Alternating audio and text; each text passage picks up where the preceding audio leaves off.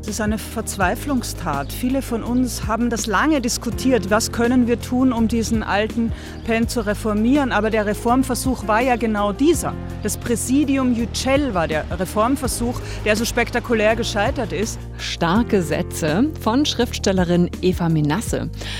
Auf die Frage, warum war es nötig, den neuen Schriftstellerverband Penn Berlin zu gründen? Am Freitag ist das im Literaturhaus Berlin ganz formal über die Bühne gegangen, als Reaktion auf die Querelen im deutschen Penn-Zentrum. Ja, mehr zu den Hintergründen hören Sie gleich und damit herzlich willkommen. Ich bin Nadine Kreuzhaler. Hallo. Verfolgten und inhaftierten Schriftstellern zu helfen, das ist eine der Kernaufgaben des Schriftstellerverbands PEN. Ahmed Altan aus der Türkei ist so ein Schriftsteller. Er war schon mehrfach im Gefängnis und er ist Ehrenmitglied, unter anderem im alten deutschen PEN. Sein neues Buch, der Roman Hayat heißt Leben, ist gleich hier Thema. Und das neue Buch von Helene Hegemann, Schlachten Sie, mit starken Sätzen wie diesen hier. Man fährt als Frau nicht auf Macht als solche ab, bei diesen im Brei ihrer Außenwirkung versunkenen Berserkern. Man fährt auf eine spezielle Eigenschaft ab, die zu Macht führt. Darauf, dass die sich über ihre angeborenen Schwächen erheben, statt ihnen zum Opfer zu fallen. Starke Sätze. Der Literaturpodcast von RBB24 Inforadio. Ein Haufen kleiner Wichtigtour, eine Bratwurstbude. Dennis Yücel hat am Ende nochmal ordentlich draufgehauen, bevor er wutentbrannt sein Amt als Präsident des Deutschen Pennzentrums hingeschmissen hat. Dem vorausgegangen war ein Skandal, der sich über Wochen und Monate hingezogen hatte. Es ging um Mobbingvorwürfe, Kritik an seiner Führung und interne Machtkämpfe. Ja, damit ist es jetzt hoffentlich vorbei. Das Deutsche Pennzentrum will sich reformieren und im Literaturhaus Berlin hat sich am Freitag ganz offiziell ein neuer Schriftstellerverband gegründet, der Penn Berlin. Über 230 namhafte Autorinnen und Autoren machen schon mit. Auch Antje Ravik-Strubel aus Potsdam. Warum braucht es einen ganz neuen Pen eigentlich? Ja, das habe ich mich zunächst auch gefragt. Ähm, ich bin ja schon seit längerem Mitglied im alten Pen und ähm, habe auch ein bisschen gezögert, ehe ich dann mich doch entschlossen habe, Gründungsmitglied zu werden. Es braucht im Moment, glaube ich, einen neuen Pen, weil die Versuche, den bisher bestehenden Pen zu reformieren und von innen heraus zu verändern, doch äh, gescheitert sind bisher. Also diese Probleme, die jetzt äh, eklatant geworden sind, gibt es ja schon etwas länger. Diese etwas verkrusteten Strukturen, etwas veraltete Ansichten könnte man sagen und doch eine, naja, stärker hierarchische Organisation und einen gewissen Generationenkonflikt, um nur ein Beispiel zu nennen vor einem halben Jahr oder was gab es in dem ähm, bisherigen PEN eine große Diskussion darüber, ob man denn die Sprache äh, in der Satzung und in den Schriftstücken vielleicht etwas zeitgemäßer gestalten könnte. Und da gab es jede Menge Gegenwind. Dann ist halt die Frage, also wie lange will man sich mit diesem Gegenwind auseinandersetzen und darüber die eigentlichen Aufgaben des PEN vernachlässigen? Also wie lange will man sich mit sich selbst beschäftigen und nicht eigentlich die, die Aufgaben des PEN, nämlich die verfolgten Journalistinnen und AutorInnen ähm, unterstützen, angehen? So Antje Ravik-Strubel im RBB 24 Inforadio. Frust und auch Furcht dagegen bei Maxi Obexer, die Schriftstellerin leitet gerade übergangsweise gemeinsam mit Josef Hasslinger das alte deutsche Penn-Zentrum. Wir dürfen nicht einfach so unüberlegt das Penn-Zentrum Deutschland preisgeben. Das wäre desaströs. Wir können uns der Lust am Niedergang nicht einfach so hingeben. Es sind so viele Konflikte auf dieser Welt, die nehmen ständig zu. Es sind so viele AutorInnen, die uns brauchen, die solche Strukturen wie im Penn-Zentrum brauchen die sind da, die können erneuert werden. Was jetzt nicht passieren darf, das ist Grabenkämpfe. Am Ende geht es immer auf Kosten der AutorInnen. Anja Ravik-Strubel dagegen glaubt, Konkurrenz belebt. Beide Pens verfolgen ja im Grunde dieselbe Charta und ähm, ich bin ja eigentlich ganz zuversichtlich, dass sich da vielleicht doch wieder irgendwann in der Zukunft das miteinander verbinden lässt. Es gibt nun im PEN Berlin ein Board. Als Sprecherin und Sprecher wurden Eva Menasse und Dennis Yücel gewählt. Die Zusammenarbeit zwischen Board und Mitgliedern soll ganz eng sein. Ja, diverser, offener und weniger hierarchisch will der neue PEN Berlin sein. Herbert Wiesner, ehemaliger Leiter des Literaturhauses Berlin. Was wichtig ist, wir können nicht mehr und in Berlin schon überhaupt nicht uns hinstellen und sagen, wir sind alle deutsche Schriftstellerinnen und Schriftsteller. Wir mischen uns mehr und mehr und wir müssen nachdenken auch darüber, was das für uns bedeutet. Der Penn Berlin möchte nichts Geringeres als eine NGO sein, die verfolgte Schriftstellerinnen materiell und ideell unterstützt. Ja, nur Strukturen, Gelder. Das muss ja alles erstmal aufgebaut werden. Da hat natürlich das Deutsche Pennzentrum einen deutlichen Vorteil und Vorsprung. Klar, der bisherige Penn, der hat die Strukturen, der hat die Gelder, äh, der hat die Netzwerke. Das ist jetzt irgendwie unsere Aufgabe zu gucken, wie wir das ähm, auf die Reihe kriegen, wie wir das hinkriegen. Es gibt ja dieses große, wichtige Writers in Exile Programm, was natürlich auch beim Darmstädter Penn angesiedelt ist und auch äh, gefördert wird. Aber wir sind jetzt sozusagen eine alternative Schriftstellervereinigung und müssen einfach mal gucken, wie das geht. Und ich glaube, das Wichtige ist jetzt erstmal, dass der PEN überhaupt nochmal ganz anders ins Gespräch kommt, dass es diesen neuen Wind gibt, dass man darüber nochmal sich verständigt, was will man eigentlich, was ist zentral. Antje Ravik-Strubel, Autorin und Übersetzerin aus Potsdam, zum neu gegründeten PEN Berlin. Sie kennen sie vielleicht und haben vielleicht ihr Buch gelesen, Blaue Frau. Für das hat sie 2021 den Deutschen Buchpreis bekommen. Ahmed Altan gehört äh, zu den bekanntesten Schriftstellern der türkischen Opposition. Als einer der ersten wurde er nach dem Putschversuch im Juli 2016 festgenommen. Angeblich hat er die Gülen-Bewegung unterstützt. So der Vorwurf. Das Urteil lautete zwischenzeitlich lebenslänglich, Beweise gibt es aber keine. Fünf Jahre hat er schließlich im Gefängnis gesessen, aber auch dort hinter Gittern hat er weitergeschrieben. Jetzt ist in Deutschland Hayat heißt Leben im Fischer Verlag erschienen.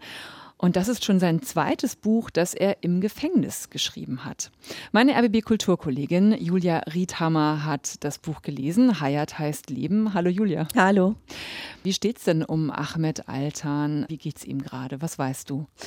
Also er ist gerade nicht im Gefängnis, er ist in der Türkei in Freiheit, aber ihm droht schon wieder die nächste Haft. Also er ist Anfang März zu einer Haftstrafe von drei Jahren und vier Monaten verurteilt worden. Und dieses Urteil wird gerade angefochten, also deshalb ist er eben in Freiheit. Aber es ist ziemlich wahrscheinlich, dass eben die Revision abgelehnt wird. Also wann steht noch nicht genau fest, aber es droht also wirklich ganz klar schon wieder die nächste Haft. Und so ähnlich hat er das auch schon mal erlebt. 2019, da wurde Altern ziemlich überraschend freigelassen, aber nur einen Tag später dann schon wieder inhaftiert. Und dieses Freilassen, Einsperren, dieses ständige Damoklesschwert, was so über dem Leben schwebt, das ist kann man fast sagen, so eine Art Folter oder auch eine Methodik, die die Erdogan-Regierung hier anwendet oder das im naja, die im Regime Erdogan eben eine Rolle spielt. Und man muss dazu sagen, Ahmed Altan ist 72 Jahre alt. Ne? Also er ist, hat die Zeitung Taraf gegründet, die heute verboten ist. Er ist nicht nur Schriftsteller, sondern eben auch Journalist, einer der prominentesten Oppositionellen in der Türkei. Und er lässt ist einfach einer, der sich nicht so schnell unterkriegen lässt. Ja, das hat er ja auch mehrfach bewiesen. Er hat ja im Gefängnis immer weitergeschrieben. Absolut. Er hat auch in einem Interview gesagt, dass das für ihn bedeutet, dass er sich die Zeit nicht stehlen lässt, dass er seinem Leben wirklich einfach auch weiterhin einen Sinn geben kann und so eine innere Freiheit aufrechthalten kann. Das hat mich ziemlich bewegt, muss ja. ich sagen. Jetzt äh, haben wir sein neues Buch äh, auf Deutsch, äh, liegt es vor im Fischer Verlag. Hayat heißt Leben. Worum geht's da? Das erste waren ja Essays, das erste Buch äh, mit dem Titel Ich werde die Welt nie wiedersehen. Und das hier ist jetzt ein Roman. Und ich finde ihn tatsächlich wirklich bewegend. Natürlich hat das damit zu tun, dass man immer im Kopf hat, dass es dieser Mensch ist, der eben in Gefangenschaft dieses Buch geschrieben hat.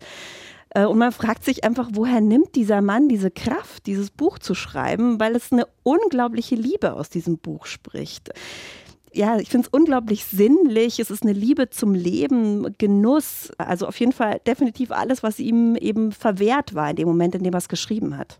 Sinnlich, sagst du. Äh, inwiefern ist das Buch sinnlich? Ja, das ist die Geschichte von einem jungen Literaturstudenten, der aus einer ursprünglich mal wohlhabenden, ziemlich privilegierten Familie stammt Aber die Zeiten haben sich eben geändert und jetzt ist dieser Reichtum dahin und er ist arm und lebt in einem sogenannten Han. Das ist so eine Art Herberge, in der tummeln sich so allerhand Gestalten. Ein Rausschmeißer aus einem Club ist da, ein Dichter, ein alleinerziehender Vater mit seiner kleinen Tochter, eine Transsexuelle und eben dieser Ich-Erzähler. Und diese Unterkunft, die liegt in so einer Kneipenstraße in einer großen türkischen Stadt. In welcher wird nicht so ganz genau gesagt. Und dieser Ich-Erzähler verdient sein Geld in einem Fernsehstudio.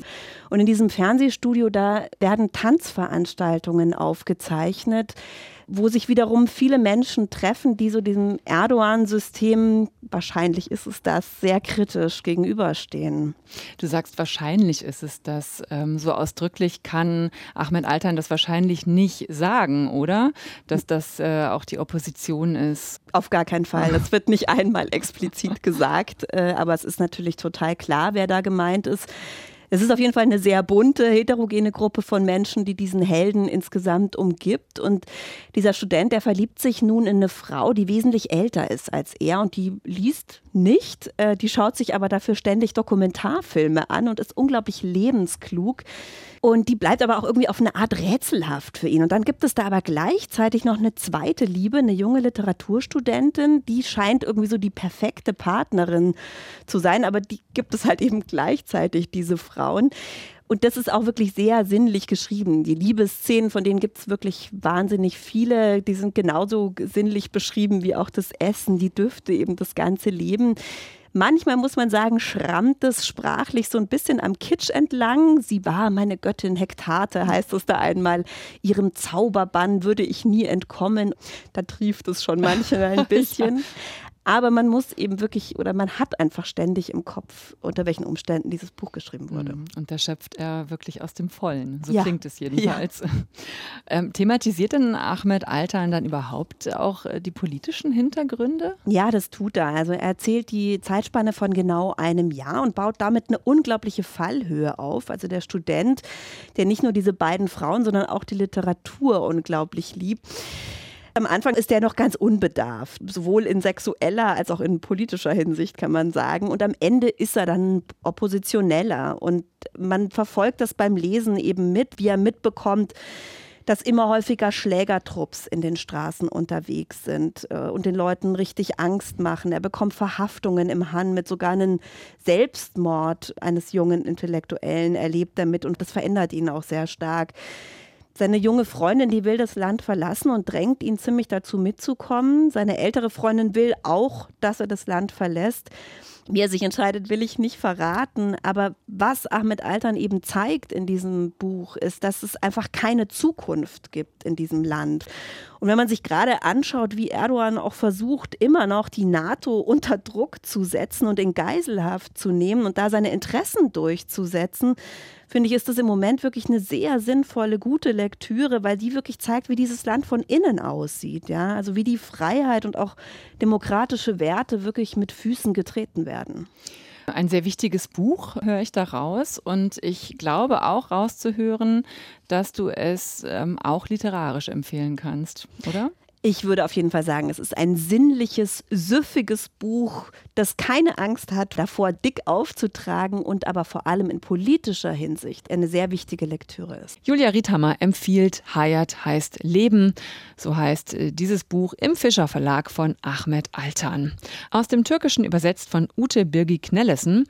256 Seiten kosten 25 Euro. In regelmäßigen Abständen veröffentlicht Helene Hegemann Bücher, Romane wie Bungalow, mit dem sie für den Deutschen Buchpreis nominiert war, oder persönlich private popkulturelle Abhandlungen zu Patti Smith. Trotzdem ist mir, als ich jetzt äh, ihr neues Buch in die Hände bekommen habe, zuallererst ihr Skandalroman Axolotl Roadkill in den Kopf gekommen und gleichzeitig habe ich gedacht, krass, wie die Zeit vergeht. Denn als Helene Hegemann mit ihrem Plagiatswerk Diskussionen in den Feuilletons auslöste über Remix-Kultur versus frecher Fremdaneignung, ja, da hat sie gerade ihren 18. Geburtstag gefeiert. Heute ist Helene Hegemann 30. Und mit ihren Stories, die am Donnerstag bei Kiepenheuer und Witsch erschienen sind, zeigt sie, weg ist der rotzig-rüpelhafte Ton. Ihre Geschichten bleiben radikal und sind raffiniert. Zumindest die meisten der 15, die sie in diesem Band versammelt. Schlachten sie heißt der. Mit dem schönen Ausflugsziel der Berliner hat dieses Buch aber rein gar nichts zu tun. Keine einzige der Geschichten spielt hier. Aber viele von ihnen sind eben dort am Schlachtensee entstanden. Das hat Helene Hegemann in einem Interview erzählt, weil sie eine Zeit lang da um die Ecke gewohnt hat. Statt an den großen See nimmt sie uns in ihren Erzählungen mit nach San Francisco, an die Wolga, nach Frankreich oder nach Österreich. Eine Surferin erfährt am Telefon von der Krebskrankheit ihres Vaters, um kurz danach durch eine Monsterwelle fast selbst zu Tode zu kommen. Und in South Carolina, New York und Kanada geht die Pfauengeschichte um. Ein Manager hat auf seinem Grundstück einen Pfau mit dem Golfschläger erschlagen, einfach weil das Tier ihn genervt hat. Die Bekannten, die diese Geschichte erzählen, regen sich über die Kaltblütigkeit des Mannes auf. Dieselben Menschen sperren aus Unwissenheit vier Hähne in ihren Hühnerstall, was dazu führt, dass diese sich gegenseitig zerfleischen. Und als ihre Katze einen Vogel halb umbringt, bringen sie und die Erzählerin es nicht fertig, ihn von seinen Qualen zu erlösen. Stattdessen stülpen sie einen Karton über den Vogel, um das Leid nicht mit ansehen zu müssen. Und sie aßen Gänsestopfleber in einem Restaurant. Es gab keinen Anlass. Man darf Gänsestopfleber essen und sich gleichzeitig über den Mord an einem V echauffieren. Das schließt sich nicht zwingend aus. Sie hält es nicht mal für einen allzu großen Widerspruch, sich in einem Maserati sitzend über soziale Ungerechtigkeit zu beschweren. Das geht schon irgendwie. Das muss drin sein. Andere Stories sind äh, raffinierter in ihrer Kritik an Zeitphänomenen. Da ist eine junge Frau, Sie kommt mit einer wuchernden Augenentzündung von einer Russlandreise zurück. Ja, sie war in der Wolga schwimmen, gleichzeitig mit einem Kuhkadaver. Und sie ist sicher, diese zufällige Begegnung hat die Entzündung ausgelöst. Dieses Bild steht aber auch für die Zerstörungskraft einer unheilvollen Mehrfachbeziehung. Die Ich-Erzählerin ist mit einem 30 Jahre älteren Mann verheiratet. Sie liebt eigentlich Frauen und hatte Sex mit dem Oligarchen Arkadi. Arkadi saß in einer Parfumwolke bisschen Weihrauch, rote Haare bis zu den Brustwarzen, viel Spliss, dunkle Augen, Hautfarbe wie Mortadella. Annektierte mit seinem Geruch das ganze Gebäude. Immer wieder geht es in Helene Hegemanns Stories um Macht und Machtstrukturen, um Männer und Frauen. Mein Verhältnis zu Frauen unterscheidet sich von meinem Verhältnis zu Männern. Weniger, weil ich selbst eine Frau bin, eher, weil ich gerne mit ihnen ins Bett gehe. Ich will mit denen reden, ich will die vögeln, dann will ich nochmal mit denen reden und dann will ich, dass die aufstehen, nach Hause gehen, sich in der U-Bahn irgendeinen rechtsphilosophischen Podcast anhören und mit Kampfsport anfangen. Das will ich von Frauen. Keine Verabredungen zum Museumsbesuch, keinen Link zur Terminvereinbarungsseite eines Kosmetiksalons, der non-invasives Lifting anbietet. Nur bedingungslose Solidarität im Kampf gegen ein System, das uns kontrolliert, indem es uns unsere Körper hassen lässt. Körper im ständigen Kampf, Vergänglichkeit, der Tod und das böse Banale, das die Unberechenbarkeit namens Leben manchmal so bereithält, das sind weitere Themen. Orientierungslos und gelangweilt, aber auch überfordert und überspannt driften Helene Hegemanns Figuren durch diese Welt. Lose hängen ihre Stories zusammen, manch Randfigur taucht später als Nabel einer anderen Geschichte wieder auf. Popkulturelle und zeitgenössische Kunstexkurse Assoziationsausbrüche und Gedankenabschweifungen, Drogentrips und immer wieder Traumsequenzen kennzeichnen diesen Band. Er ist größtenteils wirklich unterhaltsam, sprachlich reichhaltig und pointiert und er bringt die oft so schizophren wirkenden Widersprüche unserer heutigen Welt originell und scharfkantig auf den Punkt, wie ich finde. Insofern ist das hier eine Empfehlung. Schlachten Sie von Helene Hegemann ist bei Kiepenheuer und Witsch erschienen. Ein Buch, das sich äh, ja durchaus dazu eignet, es mit an den See zu nehmen. Es hat 266 Seiten und kostet 23 Euro.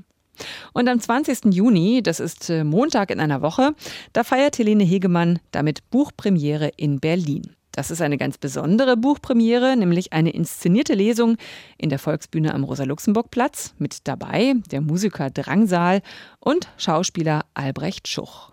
Um 20 Uhr geht's los und die Informationen dazu finden Sie auch auf unserer Internetseite rbb24inforadio.de. Bleibt noch der letzte erste Satz. Heute gebe ich Ihnen diesen hier mit auf den Weg aus Omerta, Buch des Schweigens von Andrea Tompa. Nominiert ist dieses Buch für den Internationalen Literaturpreis. Der wird am 22. Juni in Berlin verliehen. Und nächste Woche stellt mein Kollege Stefan Oschwart Omerta hier vor. Der erste Satz lautet: Da lang muss man gehen. Ich bin Nadine Kreuzzahler. Tschüss und bleiben Sie stark. Starke Sätze. Der Literaturpodcast von RBB24 Inforadio. Wir lieben das Warum.